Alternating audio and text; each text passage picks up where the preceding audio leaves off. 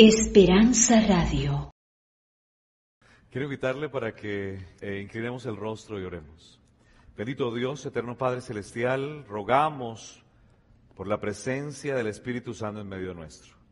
Bendice la palabra que pueda llegar a nuestra vida y que pueda hoy definir aspectos importantes en esa transformación que tú quieres hacer en nuestra vida. Te pedimos todo, Señor, en el nombre de Jesús. Amén. Amén. Voy a invitarle para que me acompañe en su Biblia, allí en el libro de Jeremías, el capítulo 31 y versículo 3. Jeremías, capítulo 31 y versículo 3. Y vamos a ir allí a un texto que es muy interesante. Saben ustedes que quien escribe el libro o este versículo es Jeremías. Ahora, a mí me llama la atención de la vida de Jeremías algo muy importante. Y es que Jeremías es un profeta, es un hijo de Dios, es un hombre a quien Dios llamó a trabajar para él, pero es un hombre que vive una historia dramática, en ocasiones triste y desde su perspectiva dolorosa. ¿Saben ustedes que Jeremías tiene otro libro que él escribió? ¿Y cómo se llama ese libro? El libro de las lamentaciones de Jeremías. Ah, de hecho, a Jeremías se le conoce como el profeta llorón. Saben, Jeremías está contando su historia, Jeremías está hablando de lo que le pasa, Jeremías en ocasiones está viviendo unos momentos muy difíciles. Saben, Jeremías tuvo que vivir en el tiempo cuando el pueblo de Israel fue sacado de su tierra, fue llevado al extranjero fue llevado cautivo, estaba en un país que no era el suyo. Y saben, pasaron muchas cosas en ese país. Era un hombre que tenía que ir y hablarle a los reyes, ir y presentar el mensaje de Dios que no era popular. Era un mensaje que traía siempre la nota de alarma, la nota que le presentaba a los reyes de que tenían que cambiar, que tenían que tomar decisiones diferentes. Y saben, a Jeremías en ocasiones lo vemos por allá metido en un foso de pantano, amarrado de manos, de pies. Y él dice, pero Señor, yo soy tu profeta. Pero Señor, yo soy tu hijo. ¿Por qué tengo que vivir esto? ¿Por qué tengo que pasar por tantos momentos tan difíciles? Pero saben, me encanta como Dios le contesta a Jeremías. Y en el versículo 3 justamente le dice de la siguiente manera. 31.3 dice que Dios le habla a Jeremías.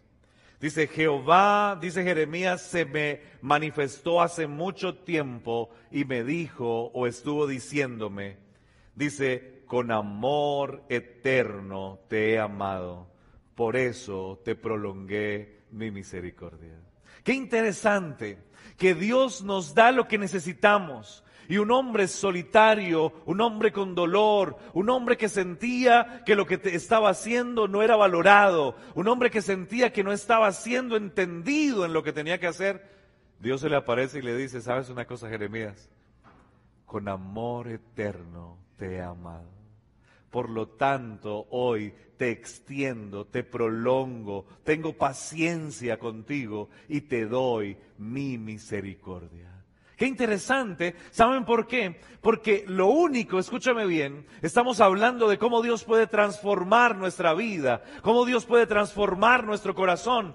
Pero la única forma como Dios puede transformarme, o más bien la única manera como el ser humano puede ser motivado para ser transformado, ¿saben cómo es? A través del amor. Le hago una pregunta. ¿Los gritos transforman a alguien? Bueno, sí, sí lo pueden transformar, pero ¿lo transforman en qué? En una persona agresiva, en una persona que todo el tiempo está tratando de sacar esa rabia, esa ira y ese dolor por tanto maltrato. Pero ¿cómo corresponde o cómo es la respuesta de un corazón que ha sido amado, que ha sido escuchado, que ha sido entendido? Que ha sido todo el tiempo querido. ¿Cómo es la respuesta? ¿Saben? La respuesta del amor siempre será amor. Haga un ejercicio. ¿Quiere un ejercicio? ¿Quiere que hagamos un ejercicio para eso? ¿Sabe una cosa? Mire la persona que tiene a su lado y sonríale. Sonríale. Ahora, ¿cuál es la respuesta a una sonrisa sincera? Otra sonrisa sincera. ¿Cierto? Ven por acá. Pero ¿qué pasa? Yo espero que no tenga problemas hoy en esta noche. ¿Sí? Pero ¿qué pasa si yo voy, escúcheme bien, ¿qué pasa si yo voy por la calle tal vez con el ceño fruncido y paso y, y, y me tropiezo con la persona? ¿Qué pasa? ¿Cuál es la reacción de la persona? Oye, fíjate, ¿por dónde caminas? Exactamente, mi reacción o la reacción de la otra persona, pero si yo me regreso y le, le- le tomo la... Disculpa, por No favor. hay problema. Sí, sabe que un día, un día estaba en Cali, estaba en Cali y bueno, el tráfico en Colombia es diferente a lo que vivimos acá. ¿Sí? Así de que iba conduciendo, pero eh, un, un bus escolar iba delante de mí y yo empecé a pitarle. Pero el señor se estresó. Él pensaba que yo estaba tratando de, de incomodarlo, de decirle algo, eh, y así de que yo traté de adelantarme y yo le estaba pitando y él se- seguía más rápido y trataba de cruzarse, pero yo quería adelantarlo a él porque él tenía su puerta abierta. ¿Sí? Pero yo le pitaba y él estaba molesto, así de que llegó a donde tenía que dejar a un niño, se estacionó ahí y yo pasé muy suavemente, bajé la ventanilla y él empezó a decirme cosas y yo le dije, disculpe, su puerta está abierta. Oiga, ¿sabe una cosa? Ese señor me miró, se sonrió y me dijo, perdón, disculpe, gracias. La reacción del trato de amor y de cariño de una persona, de preocupación hacia otra, siempre será una respuesta positiva. ¿Saben, hermanos? Lo único que puede cambiar ese corazón duro, lo único que puede cambiar ese corazón rebelde, lo único que puede cambiar ese corazón que, que no ha sido transformado con- por, por completo, ¿saben? Es el amor. Pero no es el amor que nosotros profesamos. ¿Saben? Hay un librito que acaba de ser obsequiado a, a una dama. Yo lo tengo acá. Y es un libro extraordinario. Y, y ella que lo tiene, voy a citar un texto de este libro que está en la página 18. Y el título de ese capítulo es La necesidad más urgente del ser humano. ¿Y saben qué dice este capítulo? Saben ustedes, dice, el hombre estaba dotado originalmente de facultades nobles, de un entendimiento bien equilibrado. Estoy leyendo al comienzo del párrafo. Era perfecto en su ser y estaba en armonía con Dios. Sus pensamientos eran puros y sus propósitos santos. Eso fue lo que Dios creó. Ese fue el ser humano que Dios creó. Pero saben, mire lo que dice, pero a causa de la desobediencia, sus facultades se pervirtieron y el egoísmo el amor. Ahora, ¿qué es lo que mueve nuestras fibras? ¿Qué es lo que mueve nuestro ser? ¿Qué es lo que tenemos nosotros arraigado en nuestro pensamiento, en nuestro, en la forma como somos? ¿Saben qué es? El egoísmo. ¿Y qué es el egoísmo? Todo para mí, no importa qué pase, lo que tengo que hacer es beneficiarme a mí mismo. Y saben ustedes, el amor que nos profesamos es un amor egoísta. Porque yo solamente amo si me aman. Yo solamente ayudo si me ayudan. Yo solamente participo si eso trae un beneficio para mí. Pero si no trae un beneficio para mí, entonces no es importante. Entonces no es valioso. Saben ustedes que hoy en esta sociedad la noticia es que una persona al encontrarse una cantidad de dinero la devuelva. Esa es la noticia. Y la gente dice, y se encontró ese dinero y lo devolvió. Ay, no, ¿cómo se le ocurre haber hecho eso? Esa es la noticia. O sea, las buenas cosas son noticia hoy cuando debía ser, escúcheme bien, debía ser lo natural, sin embargo se convierte en lo extraordinario. ¿Por qué? Porque el egoísmo reemplazó al amor. Y si el egoísmo reemplazó al amor, significa que no sabemos exactamente qué es el amor. Y la propuesta del tema de esta noche es que podamos entender qué es el amor y cómo ese amor puede transformar nuestra vida. Para eso, yo quiero invitarle que vayamos a otro libro de la Biblia. A otro libro de la Biblia y ese libro es el libro de Oseas. Y allí se nos presenta una historia maravillosa y es la historia de otro profeta de Dios, de otro hombre al que Dios llamó. Pero saben, ese profeta, Oseas, tuvo que pasar por una experiencia interesante, dice la escritura.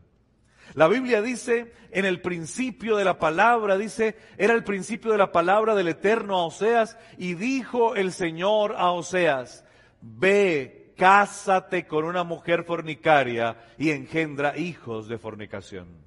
Note por un momento, es una historia apasionante. Un hombre a quien Dios se le aparece, un hombre a quien Dios le habla y le dice, yo creo que tú debes casarte, pero te vas a casar con una mujer que es una mujer que vende su cuerpo, es una mujer prostituta, es una mujer que ha pasado sus años entregando su cuerpo a hombres por dinero. Ahora, ¿saben? Esa es una petición bastante fuerte de parte de Dios para Oseas. Si alguien se te aparece y te dice, Dios me ha mostrado que tú vas a ser mi esposo, ¿cómo reaccionarías tú frente a eso? Tú, Dios me ha mostrado que tú vas a ser mi esposa. ¿Saben una cosa? A mí me pasó una vez eso. ¿Quieren que les cuente? ¿Saben? Era, era pastor o recién salía de la universidad y fui a un lugar en el sur del país de Colombia que se llama Tumaco. Es un lugar costero, sí, frente a la frontera con Ecuador. Y allí fui pastor de una iglesia pequeña que estaba creciendo. Allí estaba, todavía no era casado, estaba soltero, estaba de novio con quien es mi esposa hoy, pero ella estaba en la universidad trabajando y yo estaba allá como ministro en ese lugar. Y un día, un viernes en la noche, en la, en la mañana, perdón, de repente alguien tocó a la puerta de la iglesia y yo estaba ahí. Cuando yo bajé, era una joven, delgada, cabello rubio, rizado, sí, y de repente me dice, disculpe, yo estoy buscando al pastor de la iglesia. Y yo le dije, yo soy el pastor. Cuénteme, ¿en qué le puedo servir? Y ella me dice, pastor, yo quiero hablar con usted. Hay algo muy importante que yo quiero contarle. Así es de que entramos y ella empezó a contarme su historia. ¿Sabe una cosa, pastor? Yo anoche tuve un sueño y es un sueño venido de Dios. Y yo quiero contarle ese sueño. Y empezó a decirme, ¿sabe? Yo me acosté y empecé a soñar como Dios me mostraba el lugar donde debía congregarme. Y yo empecé a caminar y observaba las casas y el Señor me decía, tú debes ir a este lugar. Y ella empezó a contarme un sueño muy interesante y me dijo, yo esta mañana me levanté y empecé a caminar y fui de lugar en lugar por donde el Señor me mostró y llegué a este lugar que es donde Dios dice que me congregue. Cuando yo escuché ese tremendo sueño, yo le dije, amén. Bueno, bienvenida, esta es la casa de Dios para ti y serás bienvenida en este lugar. ¿Sí? Así es de que yo estaba haciendo planes ese viernes para salir a una iglesia en el campo, para estar ese fin de semana en una iglesia un poco más pequeña, rural. Pero yo le dije, pero mañana estás invitada a la iglesia. Ven que los hermanos van a estar ah, gustosos de tenerte acá y van a estar allí atentos para ayudarte y para servirte. Vente mañana y vas a congregarte y cuando yo venga nuevamente, cuando regrese de mi gira por esa iglesia, pues entonces te visitaré y empezaremos a estudiar la Biblia, que es lo que necesitamos hacer. Ella dijo que sí, no había problema, que iba a ir al otro día. Y yo me fui a la iglesia, regresé el fin de semana siguiente. Y sabe una cosa, cuando yo regresé a la iglesia y estuve el domingo en el culto, en la noche como hoy, yo veía que los ancianos de la iglesia me miraban y se sonreían. Y estaban así un poco como, como extraños. Así de que me acerqué al primer anciano y le dije, ven Luis, ¿qué pasa? ¿Por qué, por qué siento que, que me miran y se ríen? Y me dice, pastor, ¿no le han contado? ¿Y me han contado qué? Pues no le han contado lo que pasó el sábado en la iglesia. Yo no, nadie me ha dicho nada. Pastor, ¿en serio? Sí, y entonces ya me llené de intriga y le dije, cuéntame, ¿qué fue lo que pasó? Pues pastor, es que el sábado vino una joven y me la describió y vino contando en sueños. Yo sí, claro, yo la conozco. El viernes ella vino, me contó lo que Dios le manifestó y que ella se quiere congregar en la iglesia. Me dijo, pastor, ¿le contó todo el sueño? Yo le dije, pues creo que sí. ¿Cuál fue el sueño? Y entonces empezó a contarme. Yo le dije, sí, eso me lo contó. Me dijo, pastor, pero después de esa parte del sueño, ella nos contó que Dios le había mostrado que en esa iglesia donde ella se iba a congregar, Dios tenía el esposo para ella. Yo le dije, ¿en serio te dijo eso? ¿Y quién es? Pues usted, pastor. Yo, ¿cómo así que yo? Me dijo, sí, ella nos contó que el pastor de la iglesia, Dios le había mostrado que él iba a ser su esposo. Ay, hermana, yo le dije, mira, qué pena, yo quedé de ir allá, pero yo por allá no voy solo.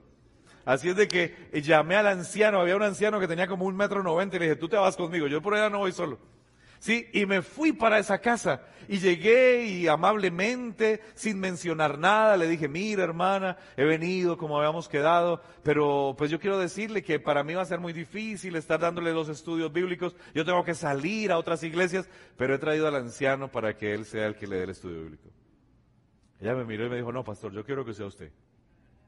Yo, hermana, pero va a ser muy difícil para mí. Así de que el hermano va a estar dispuesto. Hermano, ¿usted está dispuesto? Sí, yo estoy dispuesto, pastor. Ella dijo, no, qué pena, pastor, pero Dios me mostró que usted es el que me va a dar el estudio bíblico. Yo le dije, hermana, discúlpeme, pero no voy a poder. Y entonces ella ahí soltó la bomba y dijo, pastor, pero es que Dios me mostró que usted va a ser mi esposo. Hermano, esa es la pedida de matrimonio más rara que yo he visto. Y entonces ahora yo, le, yo, la miro, estoy ahí como un poco incómodo. Y yo le digo, hermana, pues mire, yo respeto eso, pero a mí el Señor no me ha dicho nada. Y hasta que Él no me diga algo, yo no puedo proceder. Además, escúcheme esto, yo tengo una novia y estoy próximo a casarme. Pues el Señor le va a mostrar. Yo, hermana, cuando me muestre, vengo y le digo, pero por ahora no. Saben, ese fue un momento muy, muy incómodo en la vida de este siervo ah, trabajando en el ministerio. Pero recordaba eso pensando por un momento cómo fue la vida de Oseas.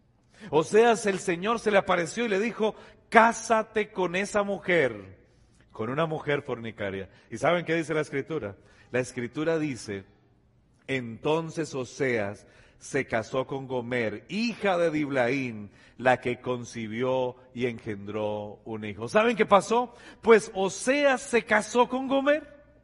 Ahora, ¿cómo sería eso? ¿Cómo sería ese momento cuando Oseas va y le cuenta a su familia, ah, mamá, papá, quiero darles una noticia, me voy a casar? Oye, pero ¿cuándo es eso? ¿Y quién es la persona? Cuéntame, ¿quién es la afortunada? Y ahora de repente Oseas le dice, es Gomer. ¿Gomer? ¿Y quién es Gomer? Yo no he escuchado a ninguna mujer Gomer. ¿De dónde viene? No la conocemos, ¿por qué no nos la presentas? Y sabe una cosa, cuando Oseas va y presenta a su novia, a quien va a ser su esposa, todo el mundo menea la cabeza de un lado a otro y dice, oye, pero Gomer se volvió loco. O sea, se volvió loco. ¿Cómo es eso? ¿Cómo es eso que se va a casar? Sí conocemos a esa mujer, pero esa no es una mujer distinguida, esa no es una mujer de, la alta sociedad, esa no es una mujer que, que pueda decir que tenemos su respeto. Esa es una mujer que es una paria de la sociedad, que es una mujer apartada de la sociedad, es una mujer que vende su cuerpo. Y saben, hermanos, todo el mundo empezó a hablarle a Oseas y a decirle, tú estás metiéndote en un lío, no te cases con esa mujer. Pero él dijo, yo me voy a casar porque Dios me mostró que ella es mi esposa. Y, y saben una cosa, se casó. ¿Y cómo puedo entender eso? Porque se casó, dice la Biblia, y tuvo un hijo con Ogomer. Pero de hecho no fue uno, fueron tres hijos que tuvo. ¿Y saben cómo son los nombres de ellos? Jezreel, Lo y Lo Admi. Tres hijos tuvo con esa mujer. Ahora, yo me imagino a esa sociedad, estaba expectante, estaba alerta, estaba ahí atento para saber cómo le iba a ese matrimonio. Tuvieron tres hijos. ¿Cuántos hijos se pueden tener o en cuánto tiempo se pueden tener tres hijos? ¿En cuánto tiempo podría ser? Si se tiene seguido, puede ser tres años. Y podríamos pensar que este matrimonio duró tres años. Que este matrimonio estaba allí feliz tres años y la gente durante el primer año dijo, oye, pero pues esa mujer se está comportando bien. Sí, mira, un hogar bonito, nació Jezreel. Y Jezreel empezó a hacer la felicidad de la familia, porque cuando llegan los hijos es la, felicidad de la familia. Desde repente, nuevamente estaban en embarazo el siguiente año, y ahora era los Rujama. Y los Rujama estaba allí en los brazos de, de Oseas, mientras que Jezreel ya tenía un año caminando, era la felicidad de la familia. Cuando de repente, al siguiente año, cuando Jezreel tenía dos y los Rujama uno, ¿Saben? Nació Loadmi. ¡Ah, qué alegría! Una familia, tres hijos, una razón por la que existir, una razón por la que vivir. Pero saben, hermanos, la Biblia dice que en la historia de esta pareja ocurriría algo tremendo. Algo terrible, algo bastante difícil. Saben, dice, pero su madre, el capítulo 2, versículo 5, dice, pero su madre fornicó la que los engendró se deshonró porque dijo, iré tras mis amantes, que me dan mi pan, mi agua, mi lana, mi lino, mi aceite y mi bebida. ¿Qué le pasó a, a Gomer? ¿Qué fue lo que le pasó a Gomer? Pues ¿saben qué pasó a Gomer? Gomer, que era una mujer que había crecido en una sociedad difícil, que había tenido que vivir situaciones emocionales muy fuertes, que la habían llevado a prostituirse, ahora de repente empieza a despertar esa tendencia.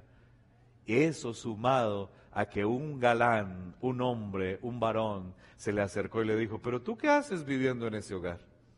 Esa mujer tan hermosa que tú eres, ¿por qué tú vives al lado de ese hombre campesino que se la pasa trabajando, te deja sola con esos tres hijos? Si tú te fueras conmigo, tú vivirías mejor. ¿Sabes una cosa? Yo estoy dispuesto a prometerte viajes. Tú puedes hacer todo lo que tú quisieras. Tendrías una casa para ti cómoda, personas que te atiendan. Y saben, empezó ese hombre a hablarle al oído a Gomer, porque la mujer es que auditiva. Y empieza esta mujer nuevamente con esa tendencia a decir, ah, iré tras mis amantes, porque antes yo podía tener el dinero, porque antes yo podía tener libertad, porque antes yo podía vivir como yo quisiera vivir. Y entonces ella dice, iré tras mis amantes que me dan mi pan, mi agua, mi lana, mi lino, mi aceite y mi bebida. ¿Saben? Llegó la infidelidad a la vida de esta pareja. Y yo me imagino esa historia, ¿saben por qué? Porque Gomer, Oseas, llegó a la casa, tal vez esa tarde de trabajar. La situación en la pareja se había tornado distante. Gomer ya no era tan especial, ya no era tan cariñosa con Oseas. Oseas había estado observando que el comportamiento de su esposa era extraño. Sin embargo, con amor trabajaba y venía cada día a su casa. Pero un día, un día, ¿sabe una cosa? Un día cuando Oseas llega a su casa y toca la puerta, ¿saben qué ocurre? Salió el hijo mayor. ¿Y cómo se llama el hijo mayor? Jezreel. Salió Jezreel, abrió la puerta y le dio tremendo abrazo a su papá. Ya tenía tres años, era un niño que podía observar y tenía la percepción emocional de su casa. Y ahora viene y le da un abrazo, pero ese abrazo no es el abrazo normal de un niño de tres años. Es el abrazo con dolor y con lágrimas. Y ese abrazo es fuerte a su papá. Y él viene y le dice, ¿y dónde está tu mamá? ¿Qué pasa? ¿Por qué estás triste? Y ahora sabe una cosa Israel lo mira y le dice, papá, mamá se ha ido con otro hombre. ¿Y tus hermanas? ¿Dónde está lo Rujama? ¿Dónde está lo Admi? Están allá, papá. Y las niñas llorando, están pequeñas. Su mamá los abandonó. Se fue tras de otro hombre. Imagínense por un momento el dolor de este varón. ¿Qué decidir? Tal vez fue, habló con su mamá y le dijo, pero mi hijo, yo te había advertido, te había dicho que esa no era la mujer para ti. ¿Por qué persististe en casarte? Mira, ya te lo había dicho. Pero déjala, déjala que se vaya. Pero saben, ese día Oseas tomó una decisión en su corazón. ¿Y saben cuál fue la decisión? La Biblia dice, pero yo la atraeré, la llevaré a la soledad y le hablaré a su corazón. Qué linda expresión, hermanos. ¿Saben por qué? Porque este hombre que estaba herido y con dolor, Ese hombre tomó una decisión y esa decisión es yo no voy a abandonar a mi esposa. Dios me la otorgó, Dios me la dio, pues yo voy a pelear por mi hogar. Yo voy a hacer las cosas que tiene que hacerse y yo voy a ir tras de ella. Y sabes una cosa, la llevaré a la soledad y le hablaré a su corazón. Así es de que me imagino, ¿sabe qué hizo? ¿Sabe qué hizo Oseas? Oseas fue, tomó una foto reciente de su esposa, se fue y dejó sus hijos con su mamá y empezó a caminar por las calles a decir, ¿tú has visto a esta mujer? Claro que la he visto, la he visto en manos de un hombre, en manos de otro hombre. Y los hombres se burlaban de él y le decían, pero oye, tú estás loco. Ya tú la conoces, ¿por qué vas tras de ella? Ella no quiere nada contigo, si se fue es porque no te ama. Pero ¿sabes qué había pensado Seas? pero la traeré, la llevaré a la soledad y le hablaré a su corazón. Saben, hermanos, Oseas encontró a su esposa en manos de otro hombre. Y cuando la encuentra, le dice, mira Gomer, yo quiero hablar contigo. Tal vez llevaba una rosa y que en el momento que, que Gomer lo está tratando de despreciar y diciéndole que no, él le dice, permíteme, por favor, solamente unos minutos, yo quiero hablar contigo. Por favor, concédeme este tiempo. Y Gomer accede y él viene. Yo me imagino ese episodio y entonces se arrodilla, le extiende la flor y le dice, con amor eterno te he amado. Por lo tanto, te extiendo mi misericordia. Gomer, nadie te va a amar como te amo. Ven conmigo a casa.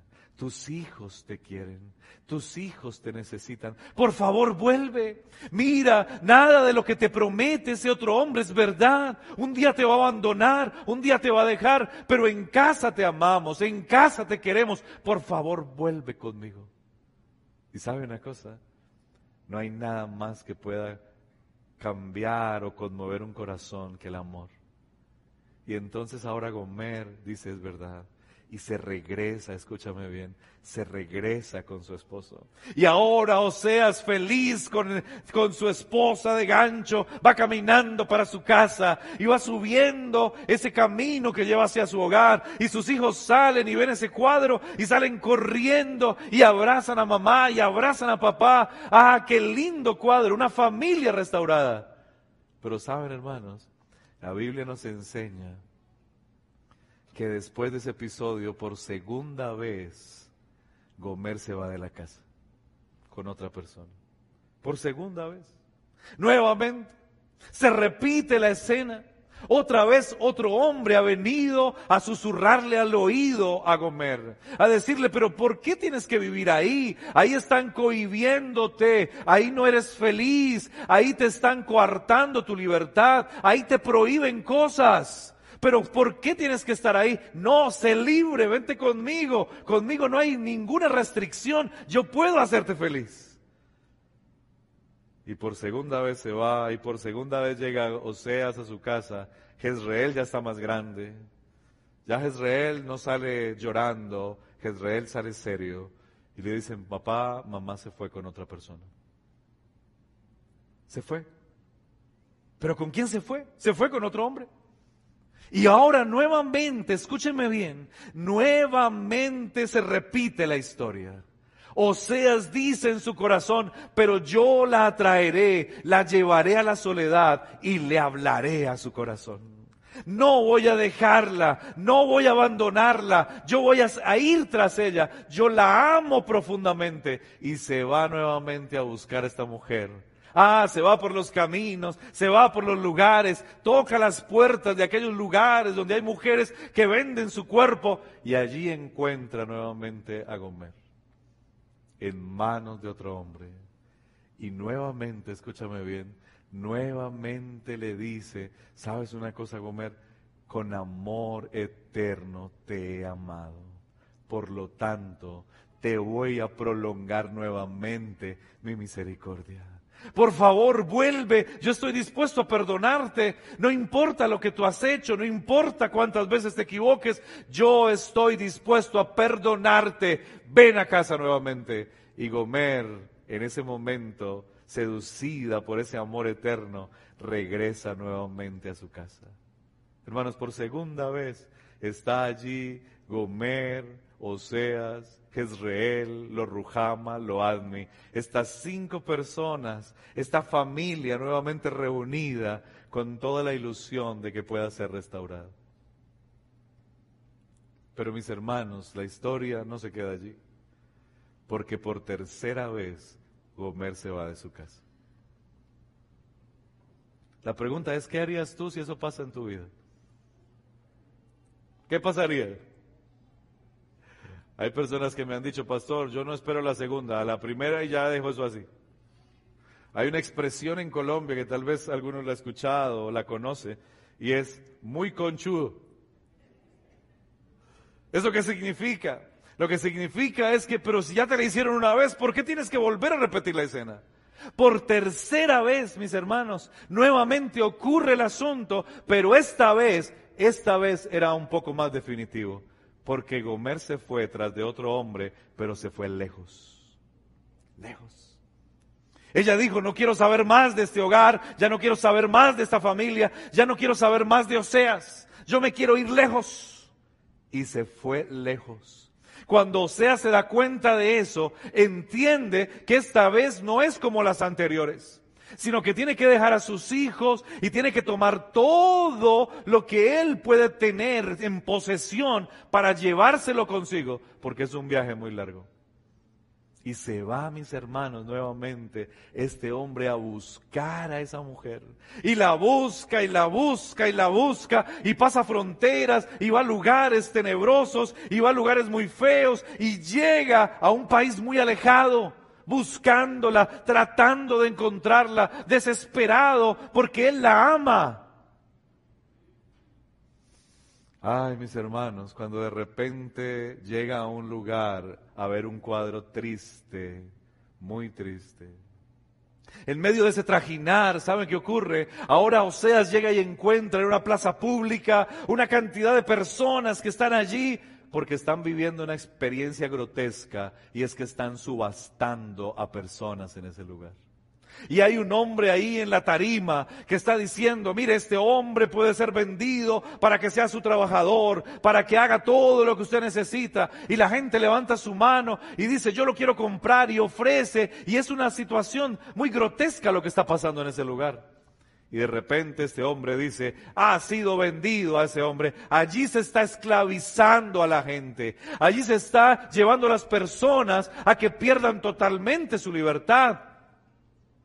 Pero de repente el subastador dice, ah, pero ahora quiero presentarles a una mujer hermosa que también va a ser vendida en este momento. Oseas viene andando en medio de la plaza, Oseas viene caminando en medio de las personas, escuchando eso con su corazón triste, porque está buscando a su esposa y no la encuentra. Pero cuando de repente escucha que este hombre dice, esta mujer es aquella que va a ser vendida hoy, Saben, los ojos de Oseas empiezan a buscar a esa mujer en la tarima y empieza a observar algunos rasgos que la hacen a ella particular y empieza su corazón a palpitar porque dice, esa es mi esposa. ¿La van a vender? La están esclavizando y empieza Oseas a abrirse paso en medio de la gente. Y ahora empieza la subasta, empieza la puja, empiezan a decirse, pero ¿quién ofrece tanto por esta mujer? Y empiezan las personas a levantar sus manos y va a ser vendida. Hasta que Oseas levanta la mano y dice, yo la quiero comprar y ofrezco tanto por ella. Pero otro ofrece más, otro ofrece más. Hasta tal punto, mis hermanos, que entonces, dice el capítulo 3 y el versículo 2 y 3, entonces la compré por 15 ciclos de plata y un homer y medio de cebada, y le dije, tú serás mía por muchos días, no fornicarás ni tomarás a otro varón. Hermanos, ¿saben qué hace Gomer? La compra. La compra. Viene a la tarima este hombre, dice, ha sido vendida ese hombre es Oseas. Y ahora viene una mujer que está con cadenas, que está semidesnuda, con su cabello en la cara, viene ante él y de repente Oseas la mira con amor y le dice, con amor eterno te he amado, por lo tanto te voy a extender mis misericordias. le quita las cadenas, le levanta el cabello y le dice, tú no vas a ser esclava, tú vas a ser libre porque te amo. ¿Saben, hermanos?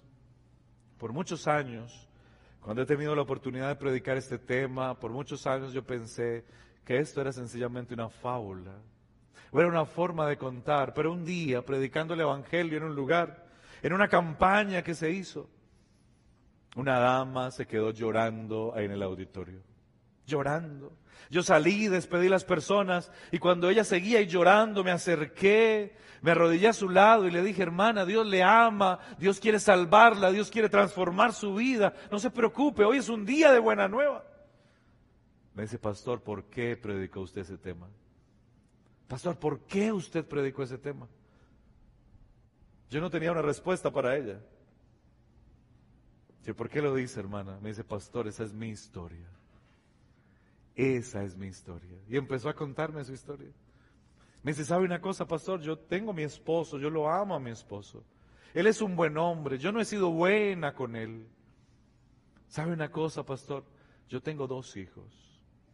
Cuando él se dio cuenta de mi primer embarazo, él estaba feliz, pero yo no, porque no era un hijo de él. Pero sabe, cuando yo le conté lo que pasaba, él me dijo, no te preocupes, yo voy a luchar por ti y yo voy a darle mi apellido a ese hijo. No te preocupes. Pero sabe una cosa, pastor, por segunda vez quedé en embarazo y tampoco era de él. Y yo cuando escuché eso le dije, ¿qué hizo tu esposo? Y me dijo, él me dijo, no te preocupes. ¿Sabes por qué? Yo voy a luchar por ti y por ese otro hijo yo estoy dispuesto a perdonarte, yo te amo. Pero cuando ella empezó a contarme eso y yo la vi un poco, me preocupé porque la vi que estaba en embarazo. Y yo le dije, ¿y ahora estás en embarazo? Y me dijo, sí, pastor. Así de que yo fui al grano y le dije, ¿y es de tu esposo? Y él me dijo, no, pastor. Y él lo sabe, me dijo, sí. ¿Y qué te ha dicho? Que él está dispuesto a pelear por mí y por ese otro hijo. Saben, hermanos, el amor es algo que transforma la vida de la gente. Pero ¿qué clase de amor es el único que nos puede transformar? Saben, es el amor de Dios en nuestra vida. Mira lo que significa esto. La historia de Oseas es la historia de Dios y el ser humano. Saben, la historia de, Oseas, Oseas está representando a Dios y Gomer somos ustedes y yo. Hombres y mujeres con los cuales Dios ha querido hacer un pacto, hombres y mujeres con los cuales Dios ha querido que podamos vivir una experiencia de salvación. Pero sabe una cosa, hombres y mujeres que nos vamos del lado de Dios siéndole infiel pensando que con otro podemos ser libres y podemos vivir mejor. ¿Saben qué dice la escritura? Ve, cásate con una mujer fornicaria y engendra hijos de fornicación, porque el país se está prostituyendo, apartándose del eterno. Hemos estado huyendo de la presencia de Dios, hemos estado huyendo del llamado de Dios porque creemos que podemos ser libres en otro lugar, de otra manera. ¿Saben qué dice la escritura? Oseas 11, versículo 1 al 4, dice lo siguiente, dice, cuando Israel era muchacho, yo lo amé y de Egipto llamé a mi hijo. Cuanto más los llamaba, dice la escritura, más se alejaban de mí. ¿Saben que esa ha sido la expresión y la experiencia de Dios para con nosotros? Dios todo el tiempo anda tras de mí. Dios todo el tiempo anda tras de este siervo todo el tiempo ha estado buscándome, pero ¿cuántas veces estuve huyendo de Dios? ¿Cuántas veces tú has estado huyendo del Señor? Viviendo de la manera inapropiada, viviendo de la manera que no corresponde, a unas sabiendas de que Él me ama, pero sin embargo vivo de esa forma. Ah, dice la escritura, con todo, yo le enseñé a Efraín, lo llevé en mis brazos y no conocieron que era yo quien los cuidaba con cuerdas de bondad humana los atraje, con lazos de amor, y fui para ellos como quien alza el yugo sobre su cerviz y les servía y les daba la comida. Hermanos, Dios es quien ha estado pastoreándonos, Dios es quien ha estado tras de nosotros. Y lo que vivimos y lo que somos y las bendiciones recibidas son de Dios, no importando lo mal que nos portemos. ¿Saben qué nos dice Él? Con amor eterno te he amado. Por lo tanto, hoy te extiendo mi misericordia. Pero un día, cuando el hombre estaba casi perdido, cuando el hombre ya no tenía opción, ¿sabe qué hizo el Señor? Nos compró. ¿Sabe qué dice la Escritura? Porque habéis sido comprados por precio, por tanto glorificad a Dios en vuestro cuerpo. Fuiste comprado por precio, no os hagáis esclavos de los hombres. Hermanos, le pertenecemos a Dios porque nos creó pero le pertenecemos doblemente porque aunque nos alejamos y estábamos siendo vendidos por el enemigo para esclavizarnos, el Señor vino y pagó el precio. El Señor vino y dijo, no, yo no voy a permitir que ese hijo, esa hija que amo tanto se pierda. Yo voy a pagar el precio. No importa lo que tenga que hacer. Yo voy a pagar el precio. Y Jesús vino y pagó el precio. ¿Y saben qué dice la escritura? porque tanto amó Dios a Juan Pablo, que dio a su Hijo único para que para que todo el que él crea o para que cuando él crea no perezca, sino que proceda al arrepentimiento. Mis hermanos, Dios pagó el precio por ti y por mí. Vale la pena que podamos entregarle nuestra vida a Dios. ¿Saben por qué? Porque Dios nos ama inmensamente. ¿Y cómo no podríamos amar o dejarnos amar de alguien que nos ama tanto? Yo quiero invitarle en estos minutos que restan a que escuchemos un canto y que podamos observar unas imágenes que nos dicen el precio que tuvo que pagar Jesús por el amor que te tiene a ti y a mí y cómo ese precio invaluable que fue pagado por nosotros es lo que nos indica la decisión que debemos tomar en esta noche. Porque debemos corresponder al amor de Dios en nuestra vida. Porque hoy debemos decirle al Señor, Señor, yo quiero volver a casa, quiero hacer las cosas como tú pides, quiero decirte, Señor, que te amo y que voy a permitir que tú me ames con ese gran amor eterno que tienes para mí. Vamos a escuchar este hermoso himno en este momento, para honra y gloria de Dios.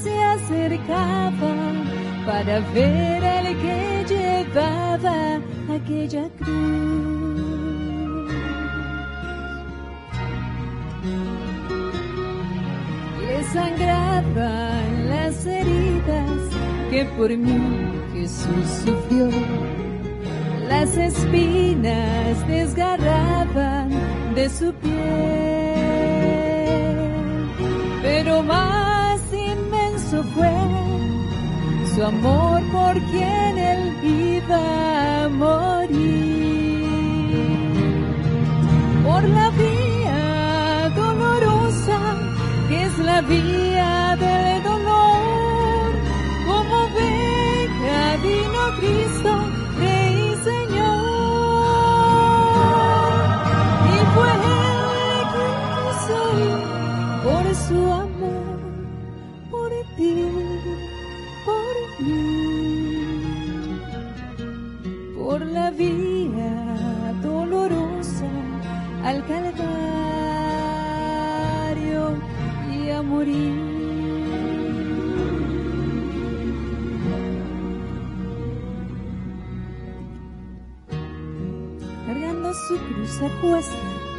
mi Señor Jesús subió a la cumbre del Calvario con valor, mas la gente se acercaba para ver a quién llevaba aquella cruz.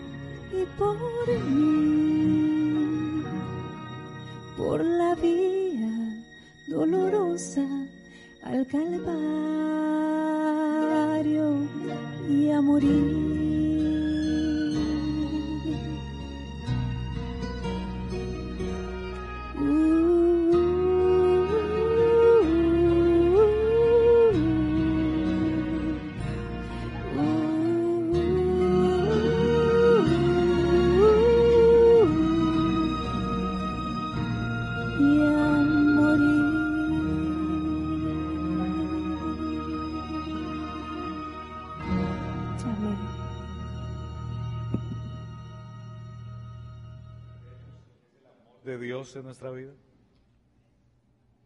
Podemos entender todo lo que significa nuestra vida para Dios.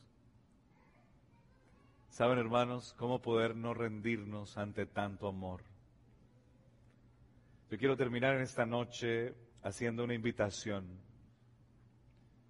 Una invitación que para cada uno de nosotros puede ser diferente, pero al final, ¿saben?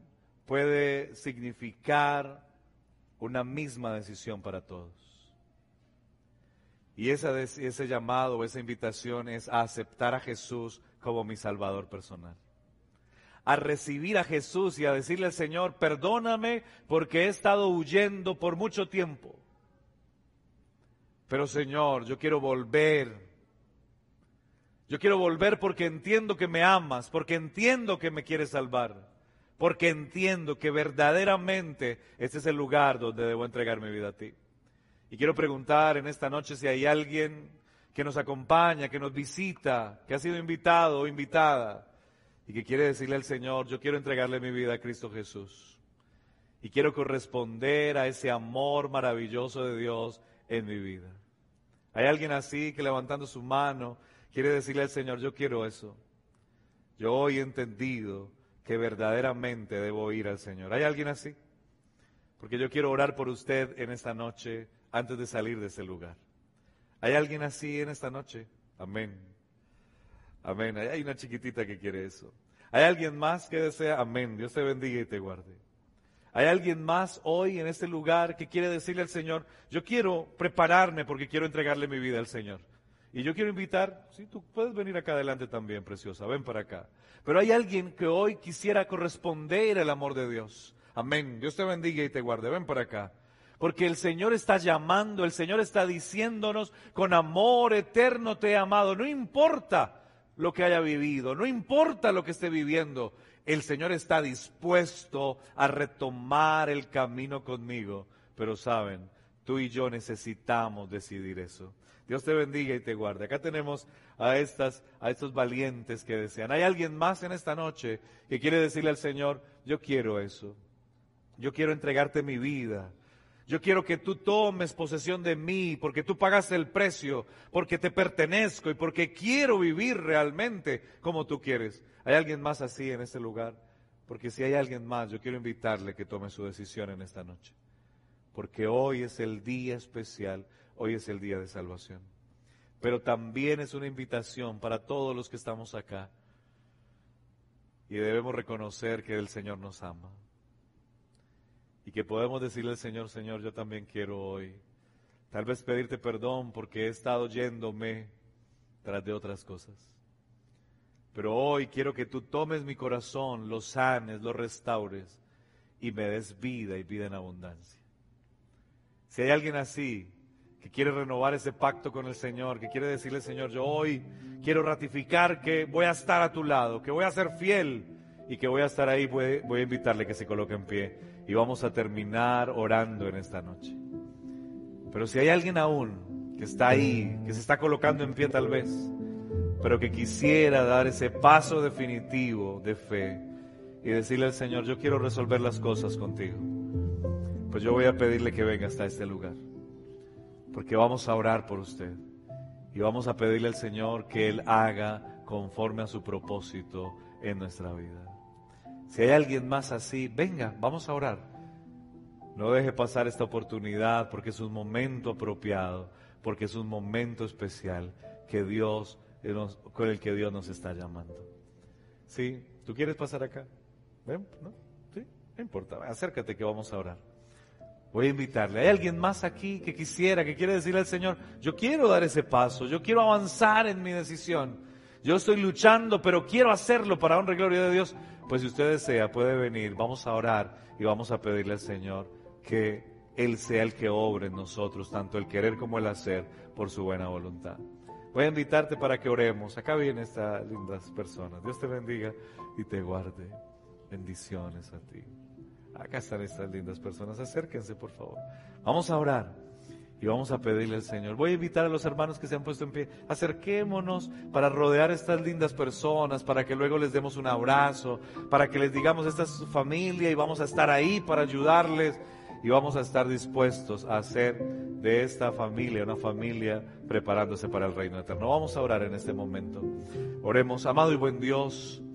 Señor, gracias por enseñarnos tanto amor que el que tienes para nosotros. Un amor que no es condicionado, un amor incondicional, un amor que nos dice que si aceptamos venir, que si aceptamos entregarte lo que somos, tú estás dispuesto a perdonarnos y estás dispuesto a recibirnos nuevamente en casa para que seamos salvos. Señor, hoy han venido algunos niños ha venido este caballero y esta dama y han decidido que quieren avanzar en su decisión contigo. Yo quiero pedirte, Señor, para que tú obres en sus vidas, para que, Señor, el Espíritu Santo llegue y pueda ser eh, la semilla sembrada en su corazón para que empiece a crecer y dar fruto, Señor. Para que sus familias también puedan llegar y conocer de ti y para que puedan dar un paso definitivo de fe que los acerque al reino de los cielos. Señor, hoy los entrego en tus manos, al igual que a esta congregación y a los que nos están observando tal vez a través de la transmisión, que también están tomando decisiones. Te ruego, Señor, para que tú los bendigas y para que tu nombre sea glorificado en sus vidas, Señor. Hoy te lo imploramos en el nombre de Jesús. Amén, Señor. Amén, amén, amén.